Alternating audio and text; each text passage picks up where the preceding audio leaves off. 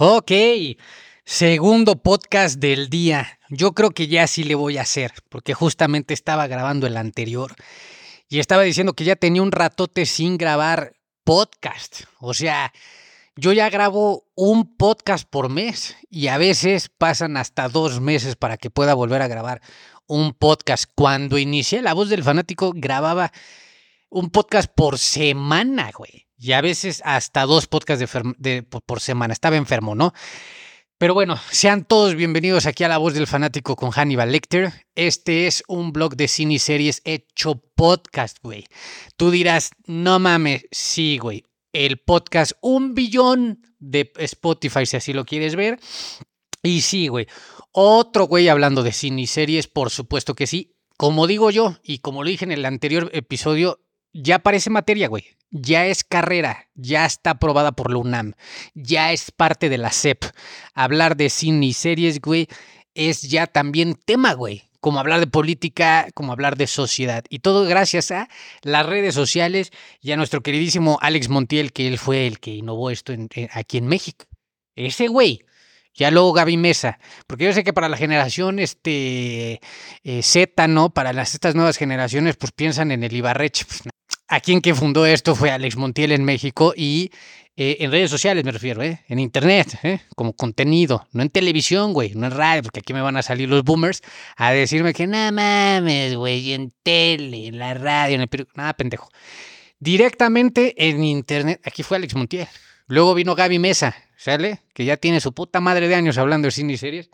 Y, este, y me sigue pareciendo injusto que su audiencia no sea tan grande.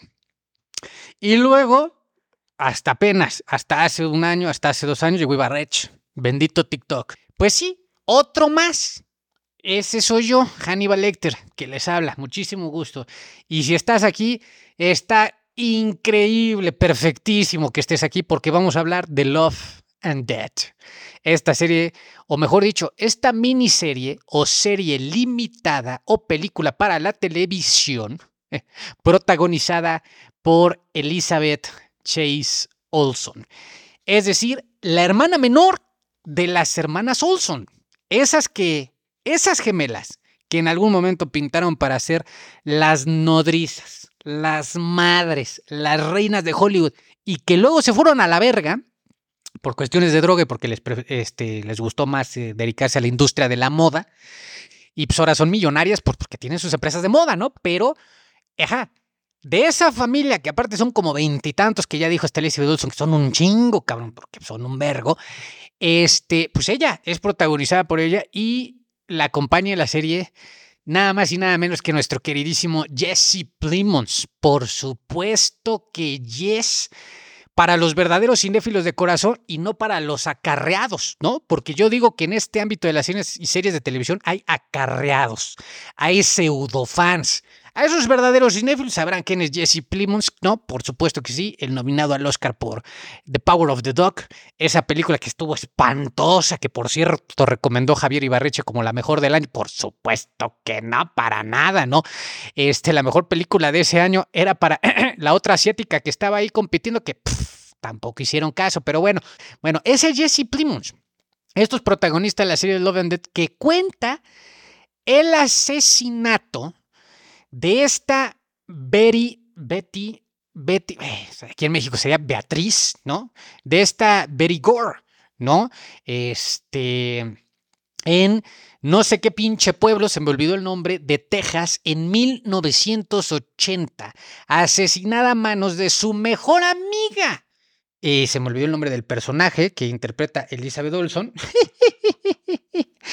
Pero, este, Candy eh, Montgomery, creo que sí. Candy Montgomery, su mejor amiga. Fue real, ¿eh? Sucedió en los 80, se armó un pedototote, cabrón. Claro, eso hace 50 años, güey. Verga, ya me siento. ¿Cuál 50 años, hijo de tu puta madre, si no sabes hacer matemáticas? Eso hace 40 años, 40 años, 40 años. Hace 40 años, una perra vida. Bueno, el punto es, fue real, se armó un pedote. ¿Ok? Pero pedototote.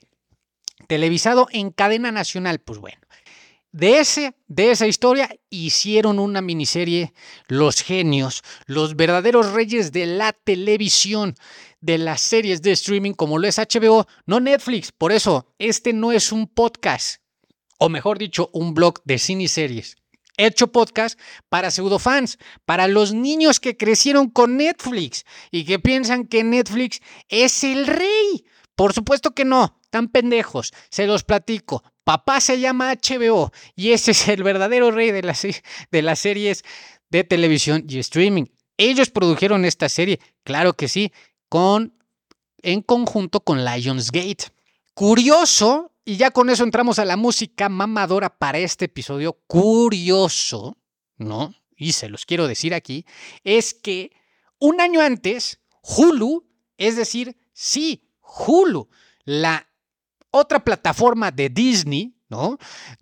Que el dueño es Disney, ¿no? Que, por cierto, ¿eh? Ustedes piensan Star Plus aquí en México y en Latinoamérica. Eso no existe en Estados Unidos. En Estados Unidos, la reina es Hulu.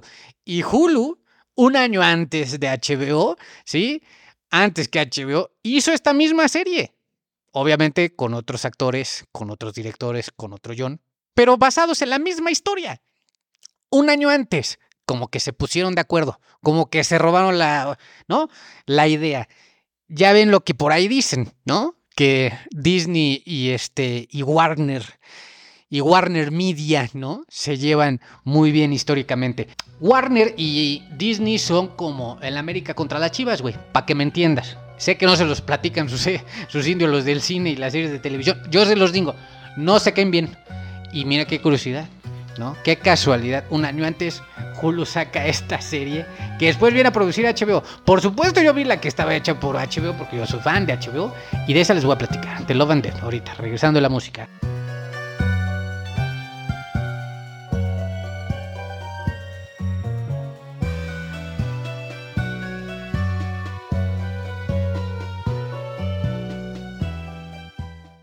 Ay, qué pinche calor hace. Muy bien, sean bienvenidos todos de regreso a La Voz del Fanático con Hannibal Lecter. Estamos aquí para hablar de Love and Death y yo estoy muriéndome de calor. Estoy sudando la gota gorda y estamos, este, pues derritiéndonos lentamente. Ok, Love and Death. Ahí les va. La verdadera definición de esto es cine. Y por aquí quiero empezar porque qué pinche mame tienen, güey. Traen un mame impresionante en las redes sociales, güey, con su pinche hashtag que se lo pueden meter por el culete, güey, ¿no? De esto es cine, hijos de su perra madre. No sabrían ni lo que es cine ni aunque les pegara de vergazos en la cara, cabrón. Su pinche mambacita esta de esto es cine para cualquier cosa. No, no, no. Esto de lo que les voy a platicar, esto es cine. Esto sí es realmente cine. Y esto se llama Love and Death. No cualquier pendejada. De esto, de esto que les voy a hablar, estamos hablando de la mejor miniserie. He visto ya la mejor miniserie o serie limitada de 2023. Esta es la ganadora Lemmy el 18 de septiembre de 2023 como la mejor miniserie del año. A huevo. Y si no, es robo. Si no, es robo, güey. Es robo. Van a decir, ah, qué chingón, ¿no? Si no, si no gana la que tú dices, es robo. A huevo, puto. A huevo. Es robo. Entonces, y no solamente eso, aquí les platico. He también visto a la ganadora a mejor actriz. Así es, en una miniserie o serie limitada o película para la televisión de 2023 y se llama Elizabeth Chase Olson. Y es que yo creo que HBO sigue reafirmando que estos güeyes son los reyes de la clase. Ya tenía yo ganas de volverme a reventar un episodio por semana como solamente, solamente lo sabe hacer HBO y les queda tan bien y tan rico, ¿no? Ya tenía yo ganas, porque evidentemente, a ver, Succession sabemos, ¿no? Sabemos qué pasa con Succession este año, sabemos, sabemos qué va a pasar con Succession este año.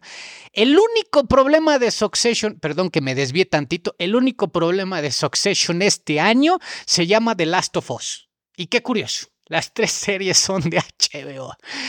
No, ahorita de esta que les voy a hablar y de estas dos, pero estas otras dos iban para la rama de drama solamente. Ese es el mayor enemigo de Exorcism. Pero bueno, ese era los Santos Domingos. Esta fue los jueves. Y ahí les pongo un poquito en contexto. Resulta ser que esta serie, como se digo, se basa en la historia del asesinato de Betty Gore, ¿no? En este pueblito raro de estos alejados perdidos por Dios en Texas en 1980 a manos de su mejor amiga, ¿no? Confidente, comadraza de la vida, ¿no? Este, Candy Montgomery. Dicha, dicha mencionada y susodicha Candy Montgomery esta Candy, ¿no? Este, la asesina con 41 hachazos, cabrón. Esto no es broma, ¿eh? 41 hachazos le reventó a su mejor amiga. Yo me hubiera preguntado, ¿qué pasa si no hubiera sido su mejor amiga, ¿no? Qué bueno que eran amigos, ¿no? Que por ahí dice la frase, no, güey, qué bueno que eran amigos, porque si no, o sea, si no son amigos, le revienta 80, cabrón, ¿no? O sea, hace carnitas con su amiga porque puta, o sea, 41 hachazos. Lo interesante de esta miniserie es ver por qué, por qué en 1980 el jurado la declaró no culpable a Candy Montgomery. Eso es lo interesante por ver en esta serie. Y yo también me quedé de hacer, güey. Yo dije, ¿qué? O sea, aparte de que se echa a su amiga al plato, fue declarada no culpable. No digo inocente, porque en términos de leyes es muy diferente que te declaren inocente, no culpable o culpable. Dicho esto, eso es lo interesante, güey. ¿Por qué? ¿Por qué no le... Y es que ya ves ya empiezas a ver la, serie, ya empiezas a ver la historia y entiendes el por qué. Y dices, ah, cabrón, jugaron estos güeyes a ser el abogado del diablo. Interesantísimo, ¿no? La perspectiva que le da HBO, porque claro, lo único, el único registro oficial que había de esta serie, chan, chan, chan, chan, ¿sí? Era un libro que también fue de hecho bestseller en su momento, que habla, el libro es como de amor y odio o asesinato en los suburbios de no sé qué, de este pueblo que les digo de Texas. Fueron creo dos reporteros, eh, hicieron un libro, contaron este asesinato, era lo único que había. Y de ahí, cada quien saca su propio juicio. Y esto es lo chingón de esta serie, porque esta serie te permite ponerte a discutir, ¿no? O sea, ponerte a analizar, a crear polémica. ¿No? Este, alrededor de la historia. Esta serie yo la recomiendo para que la vean con su pareja, con sus cuates, con sus amigos, con su gente cercana. Eh, o sea, yo lo recomiendo de esta forma, ¿no? Porque da, da para que precisamente eh, la veas de esta forma. Y es que HBO le da la perspectiva que nosotros vemos en esta serie y donde te hace dudar de si realmente, pues Candy no era la loca. La loca era la otra, la Betty Gore, pero la que murió fue Betty Gore. Entonces, ¿no?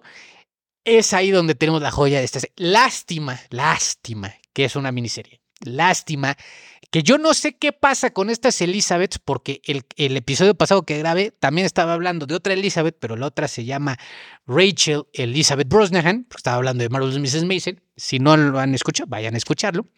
Muy bueno también. Yo no sé qué pasa con estas Elizabeth, pero son muy buenas actuando. Entonces, yo ya sabía, desde que yo vi por primera vez a Elizabeth Olson, ¿no? En, como todos nosotros, ¿no? Ahí en esta película de los, de los Vengadores, en la era de Ultron. Bueno, desde que vimos yo sabía que Elizabeth Olson, yo traía más. Traía más que ser WandaVision.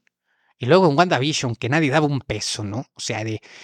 O sea, es decir, los fans de Marvel los fans de Marvel daban un peso, güey, solamente por la serie, que estaba buena, yo lo entiendo, me parece bien, pero nadie, nadie daba un peso, güey, porque Elizabeth Olson se fuera a meter a todas las nominaciones de los siguientes premios después de WandaVision que se dieron para la televisión, cabrón. Estaba en todas las nominaciones de Elizabeth Olson.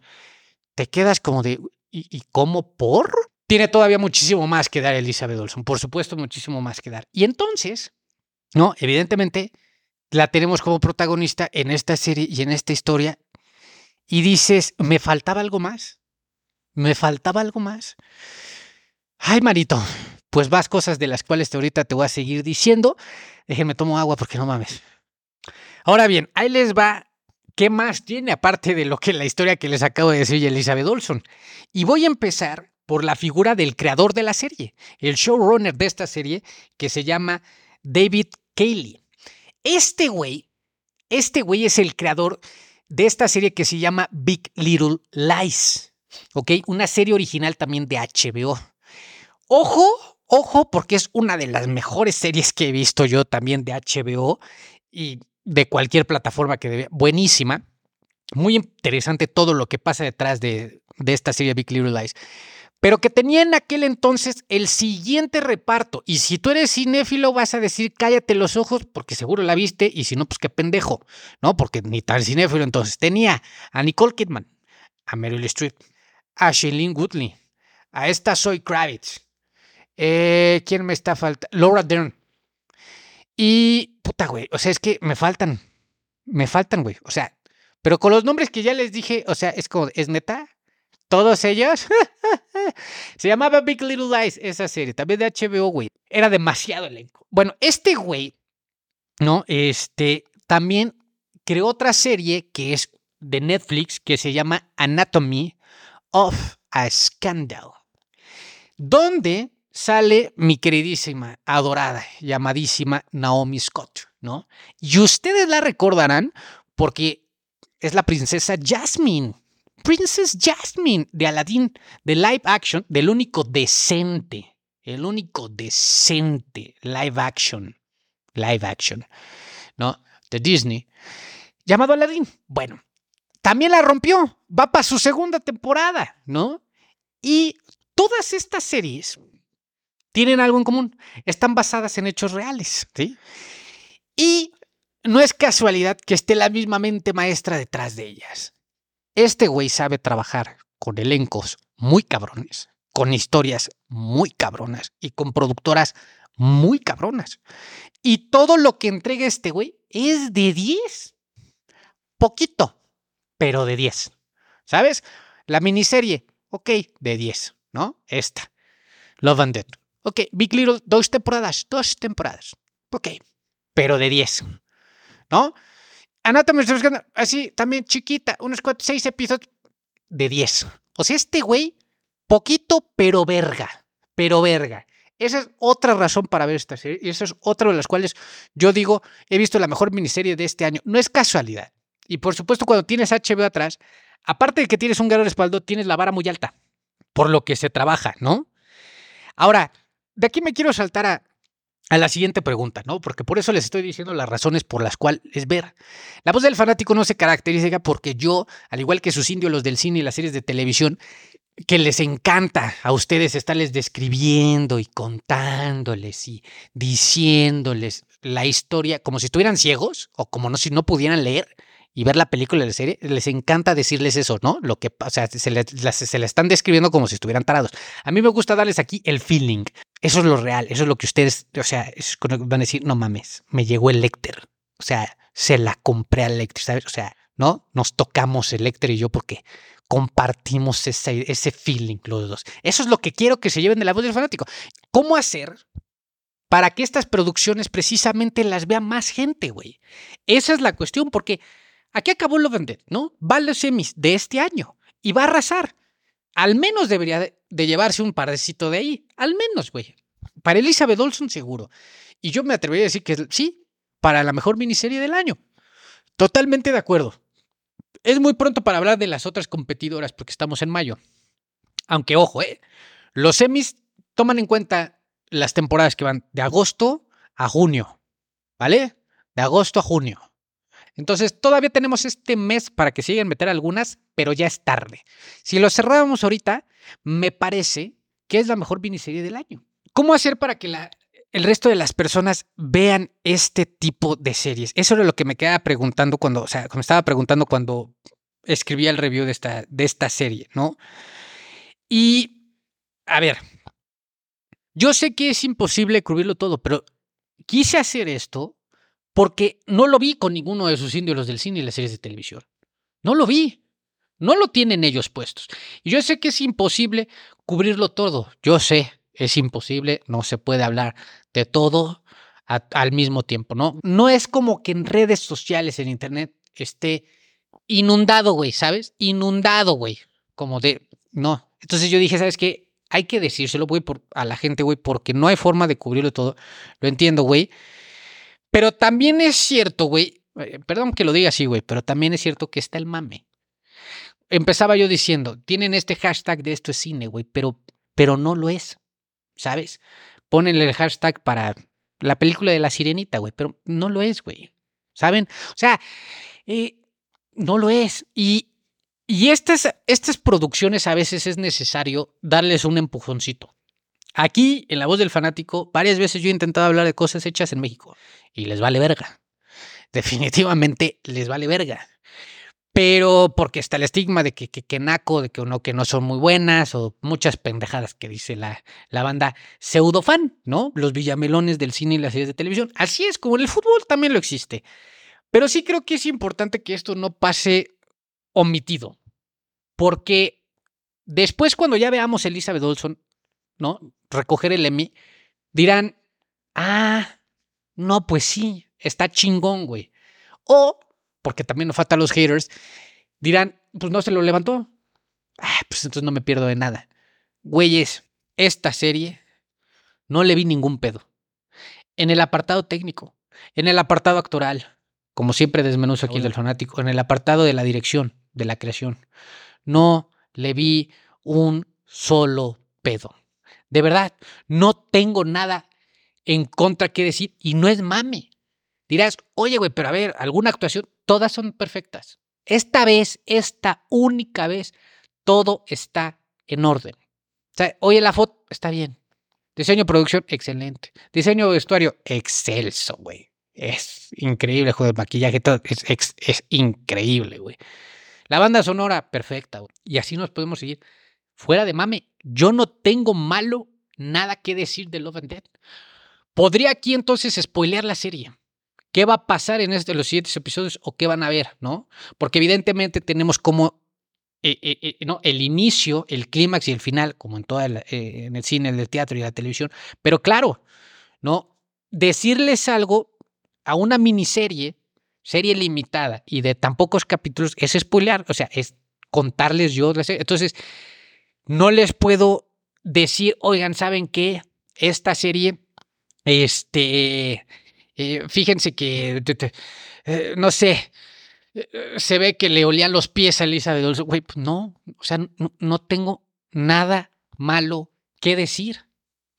Ahora, solamente por agregarles, las como siempre digo aquí, ¿cómo están las calificaciones de la crítica de web internacional? Porque yo sé que aparte les encanta revisar ese pedo, ¿no? Eso, eso es lo irónico de esto, ¿no? Es, es, es, no la tienen sus indios los del cine y las series de televisión. Ah, pero, pero, si la escucharon otros la recomendaron, estos disques cinéfilos o estos pseudo fans o estos pseudo aficionados, ¿no? Este, van a Rotten Tomatoes, ¿no? Que me parece la casa del pendejismo total, ¿no? Pero dicho esto, ¿no? ¿Qué dice la crítica de Webísima Internacional? Que como lo digo en cada podcast, güey, me la pela, güey, pero revisando, Robert Tomero le da un 63% de aprobación, pero la audiencia le da un 90% de aprobación. Aquí hay muchos que van a decir, puta, sí, pero es la misma audiencia que calificó No Way Home con el 100% de aprobación, que no mames.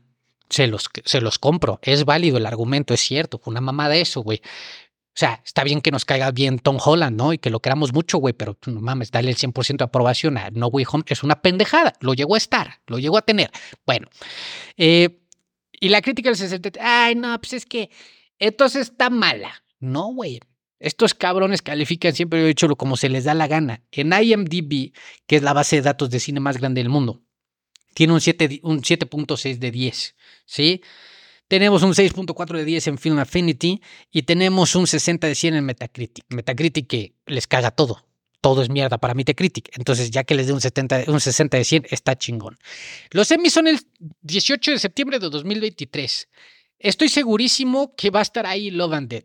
Elizabeth Olson va a estar nominada como mejor actriz en una miniserie o película para la televisión, segurísimo. Y esta también va a estar nominada. Para mí, yo hoy se los daba a esta serie. Para hoy, el día de hoy, que estoy grabando esto, 31 de mayo de 2023, yo hoy se los daba. Vale muchísimo el tiempo de verla.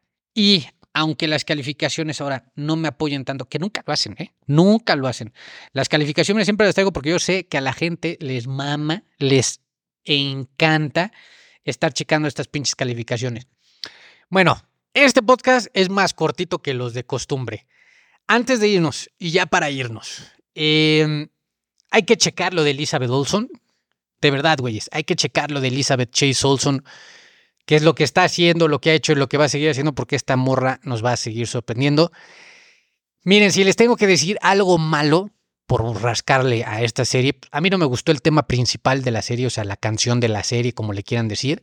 Ese sí no me gustó, siento que quedó como que... Y yo tengo un tema aquí con Jesse Plimos. A mí me parece un muy buen actor, pero sí que es verdad que sus papeles se parecen mucho entre sí, ¿no? Siempre es este cuate como que serio, introvertido, de pocas palabras. Y le sale muy bien. Ojo, le sale muy bien.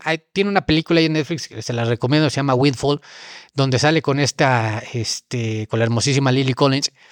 Y yo veía, yo decía, puta, pues es que Jesse Plemons, güey, necesita de muy poco, ¿no? O sea, articular de muy poco o actuar de muy poco como para que te sea convincente. Se lo compras todo este güey.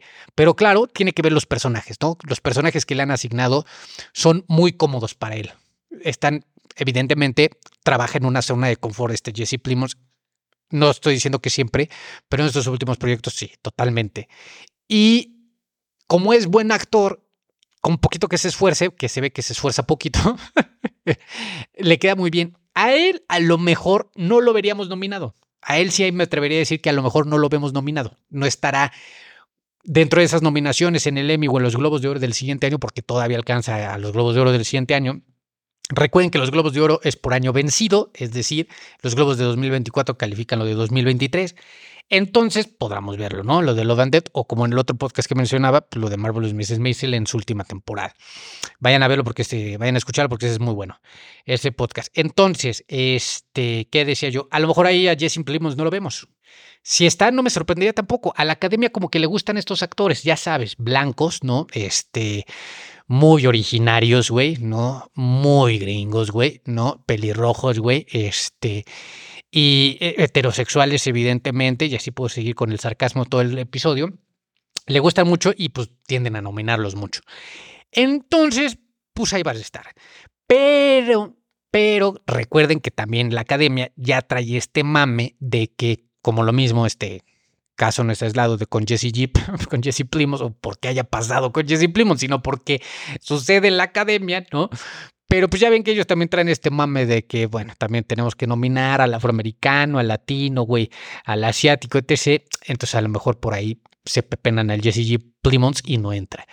Pero si entrara no me sorprendía. La que seguro está es Elizabeth Olson. Y si no, apagamos esto, güey, y nos dejamos de pendejadas, güey, porque yo ya, de por sí, del Oscar ya me creo la mitad, pues del Emmy ya no me voy a querer absolutamente nada, güey, porque tendría que estar y espero verla ahí. Dicho esto, este, ¿qué más? Ah, un pequeño dato curioso por si no sabías, a esta Elizabeth Olson le dan miedo las montañas rusas.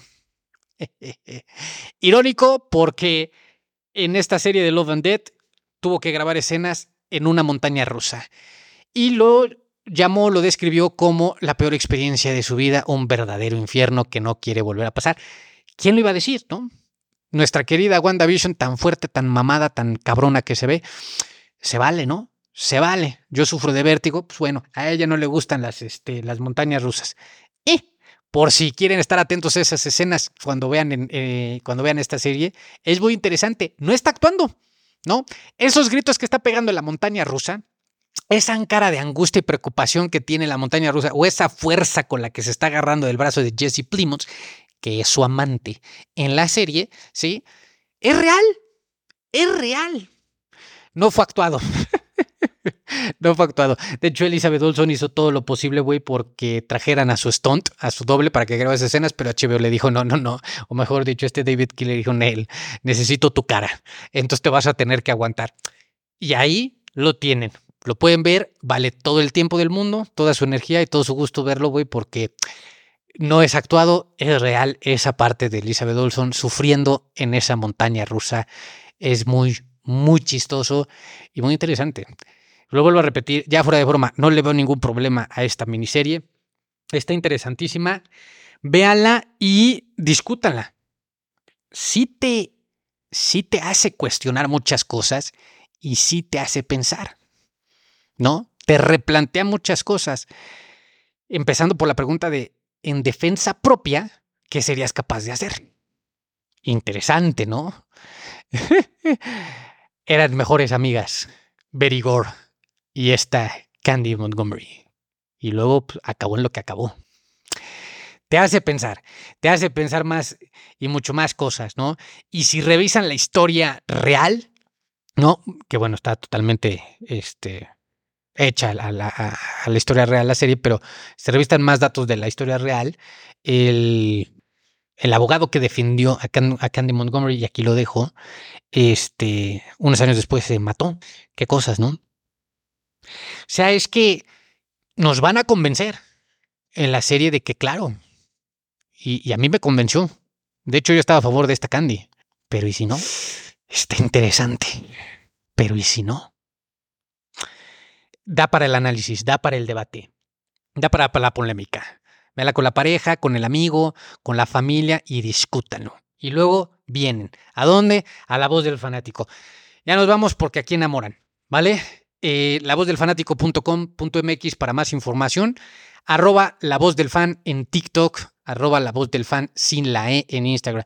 ¿Cuál E? Porque siempre preguntan, ¿cuál E? Bueno, donde dice del, del, ¿no? Ahí le quitas la E, la bajas, ¿no? O sea, la desapareces, arroba la voz del fan en Instagram. ¿Sale? Este, nada más hay 10 indios, pero pues eres bienvenido para ser el onceavo indio, ¿no? No vas a llegar y ver 10 millones como Javier Igarrech. Pues, tampoco, tampoco. El día de mañana, tal vez, claro que sí, ¿no? Si se sigue respetando el cine de televisión, el día de mañana ya estaremos. pero este, pero bueno, para cualquier cosa, ya iban y me lamentan. Ya iban y me dicen, este, ¿cuál sería su posición? ¿Qué piensan ustedes de esta, de esta historia? Y la pregunta del millón, ¿qué hubieran hecho ustedes? Siendo el jurado, ¿eh? Claro. Siendo el jurado. ¿Por qué hubieran votado? ¿A favor o en contra? ¿Culpable o no culpable? No. Como es en esta serie de Love Cámara pues. Se lo lavan. Se cuidan. Baigón verde.